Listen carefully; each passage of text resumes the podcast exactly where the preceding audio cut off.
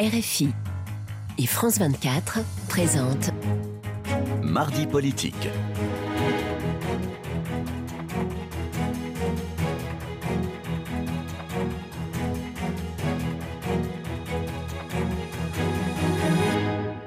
C'est l'heure de mardi politique sur France 24 et RFI. Bonsoir Frédéric Rivière. Bonsoir Rosine, bonsoir à tous. Et ensemble, nous recevons Johanna Roland. Bonsoir. Bonsoir. Merci d'être là. Vous êtes maire de Nantes et première secrétaire nationale déléguée du Parti socialiste.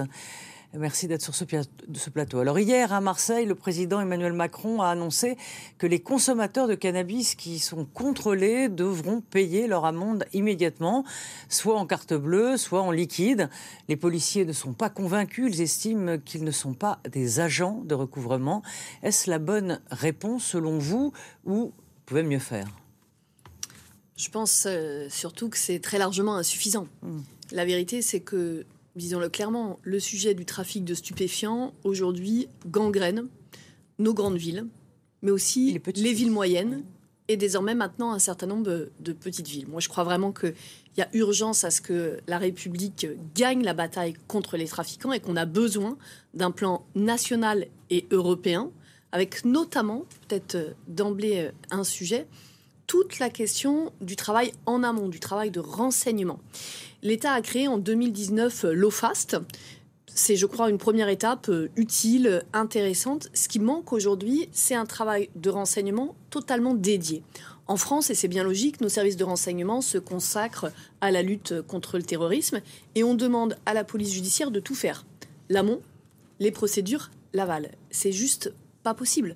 Quand on voit dans nos grandes villes euh, l'augmentation, par exemple, du trafic de cocaïne, quand on sait que 80% des règlements de compte avec soit des morts, soit des tués par balle sont liés au trafic de stupéfiants, oui, clairement, je pense qu'il faut monter d'un cran. on n'arrive pas à, ce démantèlement euh, et que les, trafics de, les trafiquants de drogue prospèrent où qu'on soit, à Marseille, ailleurs, chez vous à Paris et, aussi dans les, dans, les campagnes, hein, dans les petites villes. D'abord parce que je pense qu'il nous manque une euh, échelle européenne. En 2022, il y a eu une rencontre de ce qu'on appelle les coordonnateurs nationaux de plusieurs pays de l'Europe qui ont fait quatre propositions concrètes. La première, il suggérait d'avancer plus sur la saisie des avoirs criminels, parce que la réalité, c'est qu'il y a des sommes d'argent énormes qui sont brassées. et qu'est-ce qu'on en fait, pardon, de cet argent? Parce que dans certains pays, comme au Canada ou aux États-Unis, cet argent est reversé dans la prévention. Mais aujourd'hui, surtout, il n'est pas assez saisi. C'est ça déjà le premier sujet, c'est qu'avant même de se demander dans hmm. quoi il doit être réinvesti, et évidemment il doit être réinvesti sur la prévention, évidemment il doit être réinvesti sur tous les maillons de euh, la chaîne, mais déjà il doit être saisi. La deuxième chose sur laquelle ils insistaient, c'est que on doit euh, se moderniser sur la lutte contre le trafic en ligne. Enfin, on a affaire à des professionnels. En face, il faut des professionnels, c'est absolument impératif. Et puis ils insistaient sur la coopération internationale et sur le trafic maritime. Et de ce point de vue, quand on voit y compris euh, ce qui se passe dans un certain nombre de territoires euh, d'outre-mer, on a besoin d'avoir une vision beaucoup plus macro, je crois, parce que moi, ce dont je peux témoigner, c'est qu'aujourd'hui, les maires des villes moyennes nous appellent pour dire ce sujet hmm. Est en train de, pourrir la vie quotidienne d'un certain nombre d'habitants. Y compris des villes maintenant de 25-30 000 habitants. Bien sûr, il, faut en prendre la mesure. Quand on voit l'ampleur qu'a pris euh, le trafic de drogue d'enfants, qui, qui, se développe, on le dit à l'instant, dans un certain nombre de villes moyennes, voire de petites villes, euh, ce plan dont vous parlez, il faudrait sans doute des moyens considérables et peut-être des années pour arriver à, éradiquer ce qui est aujourd'hui... Euh, réellement un fléau. Emmanuel Macron, hier à Marseille, a dit, euh, je vais le citer, hein, qu'on ne pouvait pas déplorer les enfants qui sont tués dans les quartiers, l'économie et la violence qui vont avec les stupes, et, dans le même temps, glorifier euh, la consommation récréative de stupéfiants. Euh, il y a une piste qui n'a pas été essayée, qui est celle de pénaliser beaucoup plus lourdement la consommation. Est-ce que ça, ça mérite qu'on y réfléchisse? Je crois qu'il y a deux débats. Il y a celui sur euh, la dépénalisation ou la légalisation du cannabis. là, je parlais exactement de l'inverse, moi. Mais... Euh, et, c'est souvent ce débat-là qui est euh, posé. Moi, à titre personnel, je suis très partagée. Parce qu'y compris quand on regarde les choses du point de vue de la santé publique, d'un côté, ça pourrait nous aider à encadrer ce qu'il y a mmh. dans les substances. de l'autre côté, quand on voit en termes de santé mentale, on en parlera peut-être, les effets, par exemple, sur certaines pathologies comme la schizophrénie, je pense que ça mérite d'être euh, posé tranquillement. Mais surtout, aujourd'hui, ce qu'on sait, c'est que globalement, quand on regarde, pardon de parler dans ces termes, mais le chiffre d'affaires, mmh. aujourd'hui, 4 milliards. du marché, 38% c'est la cocaïne. Hmm.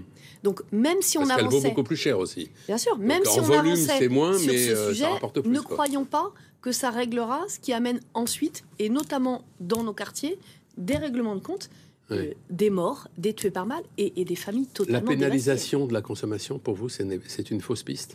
Non, je ne sais pas si c'est une fausse piste, mais c'est euh, un élément parmi Mm. d'autres. On a besoin de, de plus que ça. Alors, vous, vous disiez, vous parliez tout à l'heure de, de santé mentale, mais c'est vrai que on parle souvent, par exemple, pour prendre l'exemple du cannabis. Pourquoi je prends le cannabis? Parce que ça touche des beaucoup plus jeunes que la cocaïne. C'est rare que des jeunes de 12-13 ans prennent de la cocaïne, alors que c'est souvent à la sortie même du collège du cannabis. Et euh, vous, l'évoquiez, euh, dans le cannabis aujourd'hui, notamment dans la résine, il y a ce qu'on appelle ce taux de THC. C'est euh, c'est c'est cette substance psychotrope. Et c'est ça qui fait dégringoler les jeunes, qui fait de l'échec scolaire, qui, fait que les jeunes bah, se retrouvent aussi parfois dans les hôpitaux psychiatriques parce qu'ils décompensent. Et il y a à la suite des, grosses dépressions, ça déclenche. Bref. Des, maladies euh, psychiatriques. Donc là, il faut prendre effectivement le taureau euh, par les cornes, mais comment, euh, quelle solution trouver? On a l'impression, objectivement, que le pouvoir politique est complètement démuni face à la fois au trafic, on vient d'en parler, mais aussi à la santé mentale et à ses répercussions dans la société. Je crois que vous avez raison. Il y a vraiment deux volets. Il y a le volet lutte contre le trafic de stupéfiants. Ça, c'est l'échelle européenne, c'est euh, des professionnels. Face à ça, il faut des moyens et renforcer nos professionnels. On a des professionnels de qualité dans le pays. hein. Quand on voit ce que fait la police judiciaire, euh, je pense qu'ils ont besoin euh, à nouveau d'être soutenus. Et puis, il y a tout l'amont. L'amont, c'est ce que vous évoquez. C'est tout le travail d'éducation, tout le travail de prévention. Aujourd'hui, quasiment tous les professionnels de santé, tous les experts du pays disent on n'investit pas assez sur la prévention. La gauche, Parti socialiste que je représente, dans la proposition qui a été faite récemment sur l'hôpital public, dit par exemple on doit consacrer à minima 4% en matière de prévention. Quand on parle des sujets euh, de santé mentale des jeunes, et, et si on sort un instant du Bien sûr. strict cas euh, Mmh. euh, cannabis, conséquences, vous l'avez dit, pathologie mentale, dépression euh, sévère. Aujourd'hui, on a quand même un rapport qui est sorti qui est extrêmement alarmant. Un enfant sur 10, et quand je dis enfant, je parle d'enfants de 6 à 11 ans, scolarisés de CP à CM2. Un enfant sur 10 dans notre pays souffre aujourd'hui de sujets qui peuvent être qualifiés de santé mentale. Alors il y a des situations euh, très différentes. Il se trouve que euh, le gouvernement a demandé à euh, deux acteurs de remettre un rapport sur les questions de psychiatrie. Mm. L'une d'entre elles, le professeur Graleguen, pour ne pas euh, la citer, se trouve être euh, professeur au CHU de Nantes, donc euh, dans euh, ma très belle ville, et euh, par ailleurs présidente de la Société française de psychiatrie. Elle propose clairement, et vraiment il faut lire ce qu'elle écrit, elle tire la sonnette d'alarme, Mhm. elle demande que euh, les sujets de santé mentale de nos enfants Mm. deviennent la grande cause du quinquennat. Mais vous le demandez aussi, ça? Ah, totalement. Et, et- et alors, euh, Comment on s'y prend, oui. il y a un rapport euh, récent du Haut Conseil de l'enfance et de la famille, c'était au mois d'avril dernier, qui s'inquiétait d'une augmentation tout à fait considérable ces dernières années du nombre d'enfants qui sont sous psychotropes. Euh, C'est la famille de médicaments qui contient entre autres les anxiolytiques, les antidépresseurs, les psychostimulants, les hypnotiques ou encore les sédatifs. Euh, pourquoi, d'après vous, les, les petits Français sont-ils euh, ainsi euh, de traitements aussi lourds Ce qu'on voit quand on regarde les chiffres, c'est que ce sujet euh, préexistait. Et les analyses sont pas encore euh, tout à fait fines, Mais préexister à quoi vous voulez préexistait dire à la crise Covid. Oui. Pardon. Les analyses sont pas euh, totalement abouties, mais quand même, on a un certain nombre Mhm. d'éléments qui laissent à penser que la crise sanitaire, aggraver les choses avec le confinement, avec l'isolement, avec aussi la superposition hein, des inégalités sociales et des inégalités de santé, il, faut le dire, à accentuer. Et Mm. puis on a un déficit structurel. Dans les propositions du professeur euh, Graleguen, il y a deux choses qui me paraissent essentielles. La première, c'est de renforcer l'accès à ce qu'on appelle les CMP, les centres médico-psychosociaux. Aujourd'hui, dans une grande ville, un enfant qui a des troubles, qui est repéré comme tel, vous pouvez attendre 15 à 18 mois avant Mm. d'avoir un rendez-vous en CMP. Pendant ce temps-là, qu'est-ce qui se passe? Une famille dévastée et Mm. totalement démunie, mais aussi une classe, un enseignant.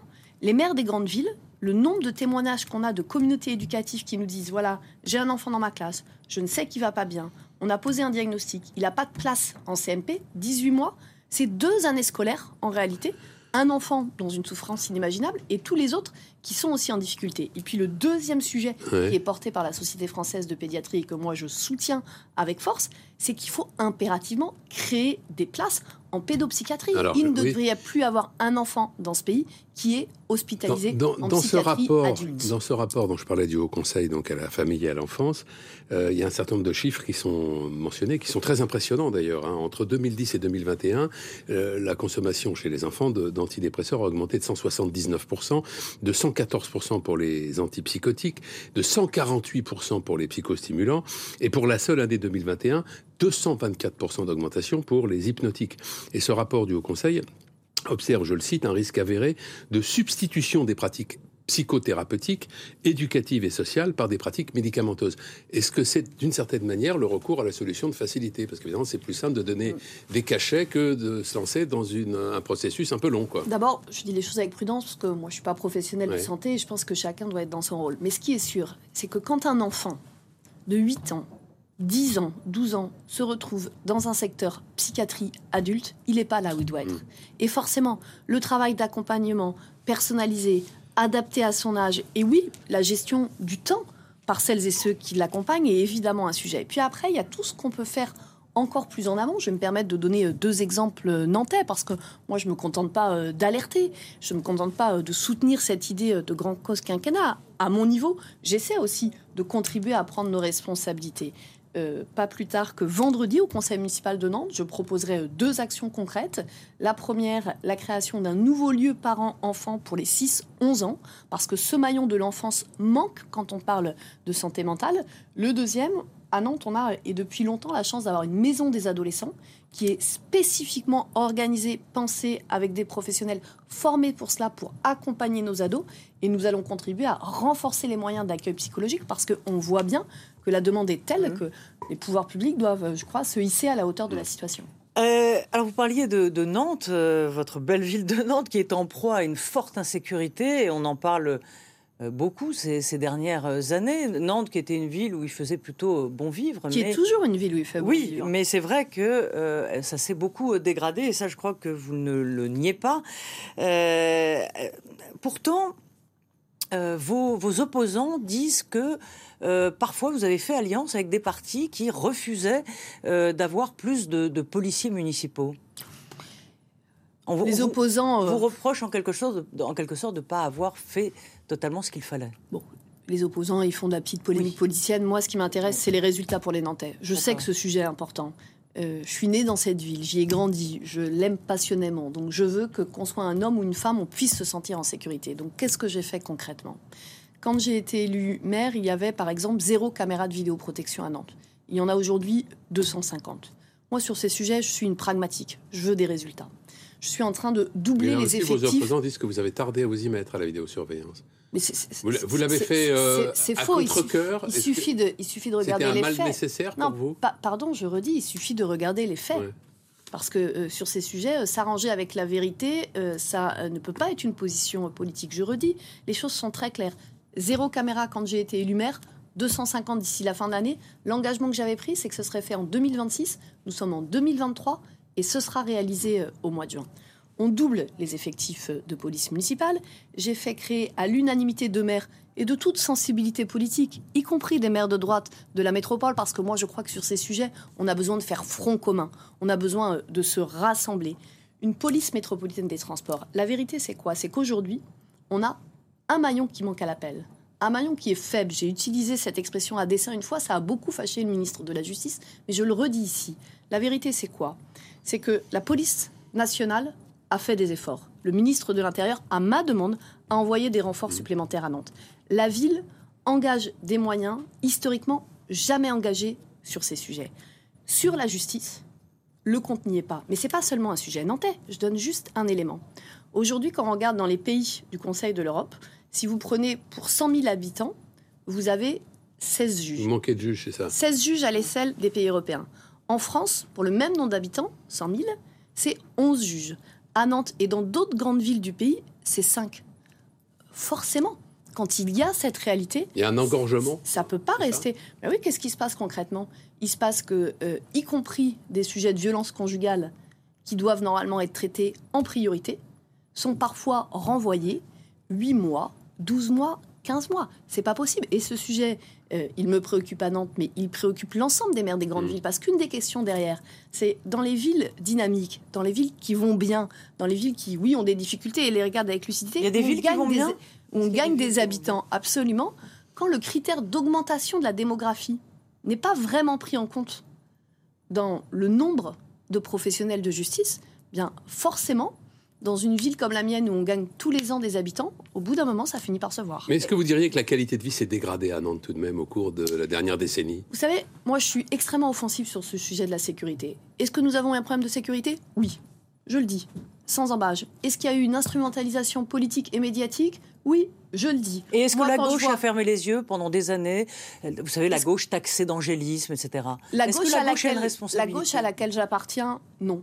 Je le dis. C'est-à-dire la, la gauche social-démocrate. je le dis pour moi, mais je le dis aussi pour mes collègues. Moi, je vois euh, ce que fait Mathieu Klein à Nancy, je vois ce que fait Michael Delafosse à Montpellier, euh, je vois ce que tous nous faisons tous les jours. Mais en revanche, ceux qui veulent faire croire que la police municipale est celle qui démantèlera les trafics de cocaïne dont on parle tout à l'heure, ceux-là, ils sont dans l'outrance, ils sont dans le mensonge, Mm. Et ils sont dans différents axes de la J'ai galaxie juste politique. une petite dernière question. Pardonnez-moi de revenir sur le sujet euh, du, du cannabis, mais euh, votre euh, collègue euh, Clément Rossignol-Pêche, le maire de Bègle, demande, a demandé au président de la République d'avoir, de faire une expérimentation dans sa région sur la légalisation du cannabis. Est-ce que vous, le sui- vous, vous, vous êtes, vous, favorable à, à cela ou vous considérez que c'est... euh, Non, je, je- l'ai dit, euh, moi, à titre personnel, je suis très partagée sur ce sujet.